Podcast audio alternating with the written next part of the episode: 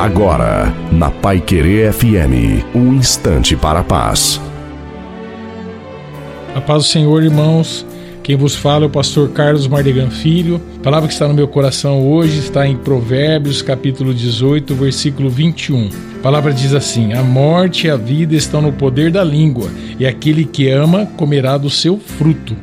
Irmãos, tem muitas pessoas, né, que tem boca de metralhador, igual eu falo porque no, a, a, Bíblia diz que a morte e a vida estão no poder da língua.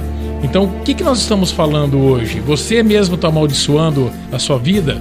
Então eu mesmo antigamente eu amaldiçoava a minha vida, não tinha a sabedoria, né, da palavra. Então tudo foi feito através da palavra. Então disse Deus, haja luz e houve luz. Então a palavra tem poder. Então o que, que está saindo da sua boca hoje? Em Tiago também ele fala que da mesma fonte não pode sair duas águas, amarga e doce.